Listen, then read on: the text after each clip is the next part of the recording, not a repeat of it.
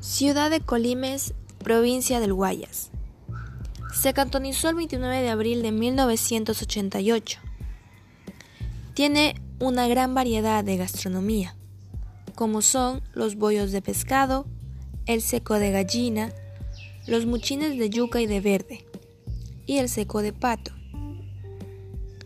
Durante sus fiestas se puede realizar el rodeo montubio y se visualizan las carreras de caballos. Está ubicado a 90 kilómetros de Guayaquil. Mas, sin embargo, el florecimiento de Guayacanes es lo que más se destaca, siendo uno de los atractivos turísticos más significativos. Aparecen luego de las primeras lluvias de invierno y tiene una duración solo de 10 días. Para los ciudadanos, este evento significa riqueza y felicidad. Por lo tanto, se te invita a ti y a toda tu familia a vivir una experiencia increíble.